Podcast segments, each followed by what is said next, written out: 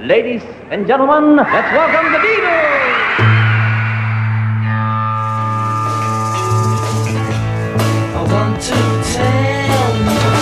About the Beatles, der Podcast zu den Fab Four mit Malte Asmus. It's great, it's sold, it's the bloody Beatles, shut up. Eingezählt von Paul McCartney beginnt so das Resultat der vielleicht produktivsten 585 Minuten der Rockgeschichte. Please Please Me, das Debütalbum der Beatles. The first album was recorded in a one long 12-hour session. We started at 10 o'clock in the morning, finished 11 at night, and that was the record made. Das erzählen hier John Lennon und George Martin, der Produzent der Beatles, und in dieser relativ kurzen Zeit spielte die Band ein komplettes Album ein. 32 Minuten und 45 Sekunden lang, 14 Songs sind drauf und das Album kostete die EMI und ihr Label Parlophone in der Produktion gerade einmal 400 Pfund. Aber es spielte und spielt auch heute noch ein zigfaches bisher ein. Und die Beatles, die stellten mit diesem Album die Musikwelt auf den Kopf und veränderten sie für immer. Oh God, this is it. A piece of plastic. I mean, a piece of plastic was like gold. You know, you'd sell your soul. You would sell your soul to get on a little record. Hallo und herzlich willkommen. Mein Name ist Malte Asmus und ich nehme euch bei I Want to Tell You About the Beatles heute mit zurück. Zurück zum 11. Februar 1963, an den Tag, an dem die Beatles das Album einspielten. In Windeseile kann man sagen, denn es musste endlich ein Longplayer her, nachdem bereits zwei Singles auf den Markt gekommen waren.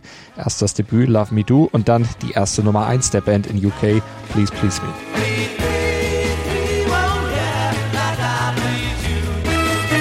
Inklusive der B-Seiten, PS I Love You and Ask Me Why, hatten die Beatles also schon vier Songs im Kasten.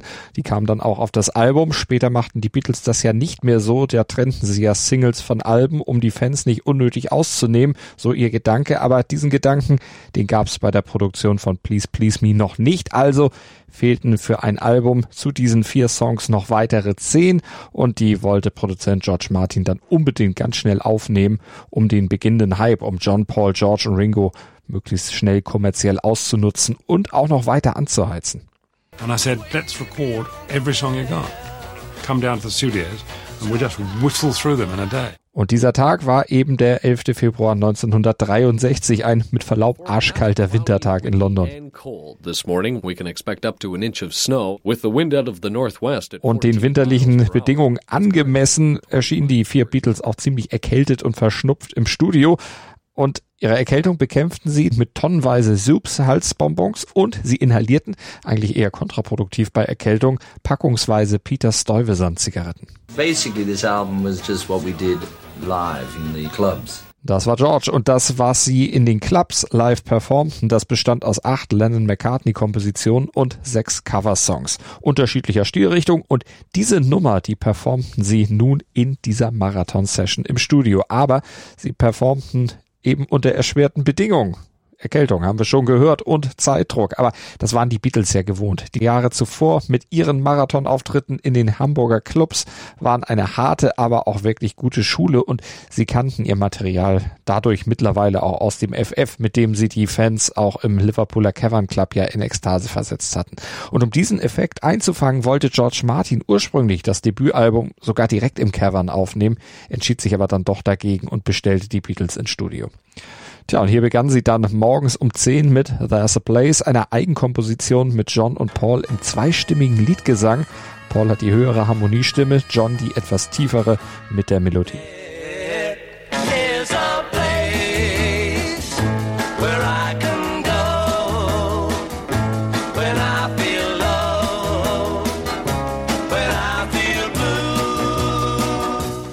Inspiration für diesen Titel lieferte übrigens der Song Somewhere aus der West Side Story, der die Zeile There's a Place enthält.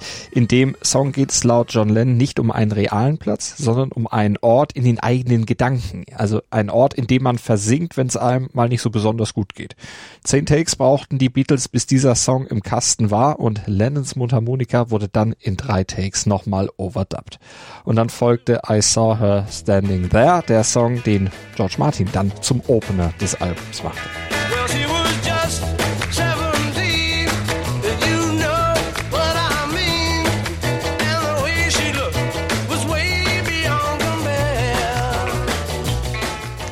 pulsierende Rocknummer, zu der Paul die Idee auf der Heimfahrt von einem Beatles-Konzert gekommen war. Und diese Idee, die ihm da kam, die arbeitete er dann weiter noch für sich aus, textete den Song, ehe er dann das Gesamtwerk zusammen mit John Lennon vollendete und ihm wie so oft den letzten Schliff gab. Us standing there was my idea, and we sat down to work on it. I wouldn't have finished it, but I had. She was just 17. I had. She'd never been a beauty queen. And we looked at each other like, oh, God, no. One thing, we really were brutally honest with each other, you know. If John had written something or if I'd written something that wasn't good, it was like just a look between us was like, okay, let's fix that. So, you know, we changed that to she was just 17, you know what I mean, which is kind of a much better line. Jerry Seinfeld, years later, he said, Paul's song is just 17, you know what I mean? I'm not sure we do know what you mean.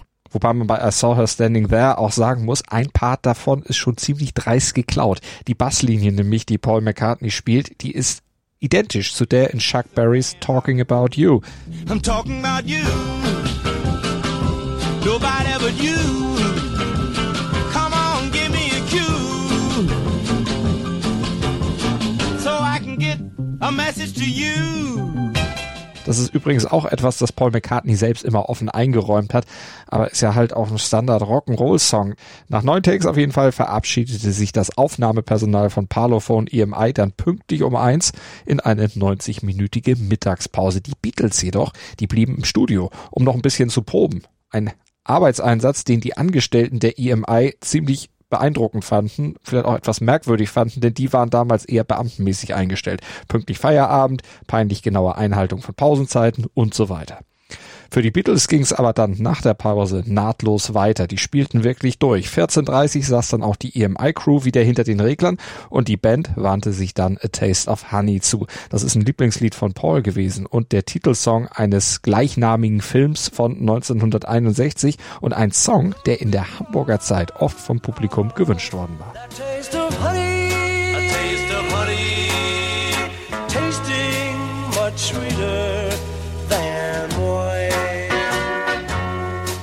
Die Beatles haben an dem Song einige kleine Textänderungen vorgenommen. Einer der sentimentaleren Songs ist er auf dem Album und man konnte an ihm schon sehen, welche Bandbreite die Beatles damals schon hatten.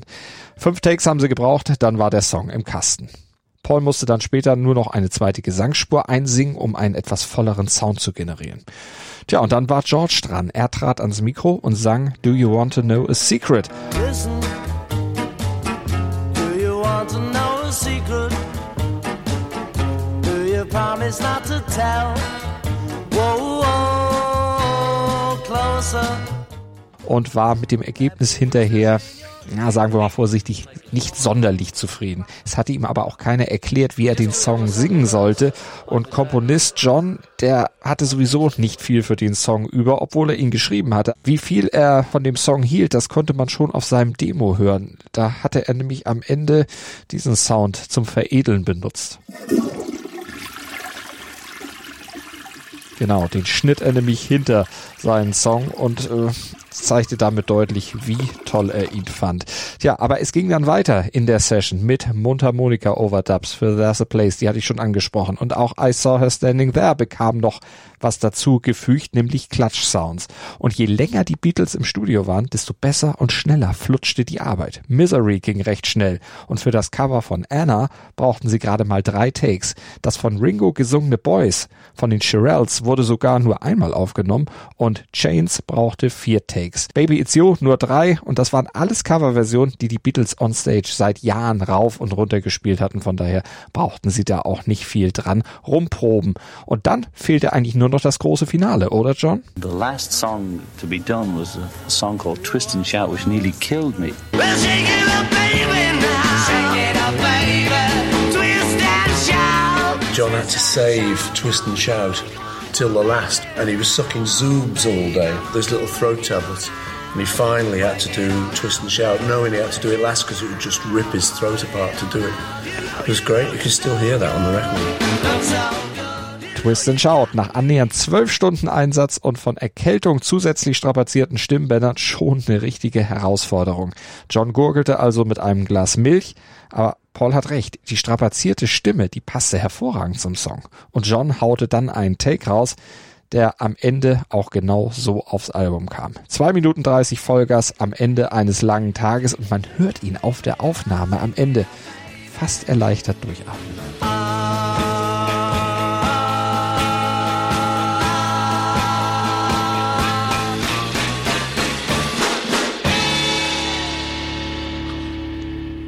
Damit war das erste Album der Beatles im Kasten und startete dann natürlich auch durch, führte schnell die Charts an, aber es brauchte dann doch sechs Monate, um die ersten 250.000 Exemplare zu verkaufen. Heute ist natürlich zig Millionenfach verkauft, aber damals war es der endgültige Startschuss für die Beatlemania und damit ein Meilenstein in der Musikgeschichte. Schatz, ich bin neu verliebt. Was? Drüben. Das ist er. Aber das ist ein Auto. Ja, eben. Mit ihm habe ich alles richtig gemacht. Wunschauto einfach kaufen, verkaufen oder leasen. Bei Autoscout24. Alles richtig gemacht. Wie baut man eine harmonische Beziehung zu seinem Hund auf? Puh, gar nicht so leicht. Und deshalb frage ich nach, wie es anderen Hundeeltern gelingt, beziehungsweise wie die daran arbeiten. Bei Iswas Dog reden wir dann drüber. Alle 14 Tage neu mit mir, Malte Asmus und unserer Expertin für eine harmonische Mensch-Hund-Beziehung, Melanie Lippisch. Iswas Dog mit Malte Asmus. Überall, wo es Podcasts gibt. Dir hat dieser Musikpodcast gefallen? Dann abonniere, bewerte und empfehle ihn weiter. Mein Musikpodcast.de, Deutschlands erstes Musikpodcast-Portal. Von ABBA bis Zappa. Hast du selber einen Musikpodcast und willst ihn bei uns kostenlos hosten? Klicke einfach meinmusikpodcast.de slash meine-podcasts. Meinmusikpodcast.de, Deutschlands erstes Musikpodcast-Portal. Schatz, ich bin neu verliebt. Was? Da drüben. Das ist er. Aber das ist ein Auto. Ja, eben. Mit ihm habe ich alles richtig gemacht. Wunschauto einfach kaufen, verkaufen oder leasen. Bei Autoscout24. Alles richtig gemacht.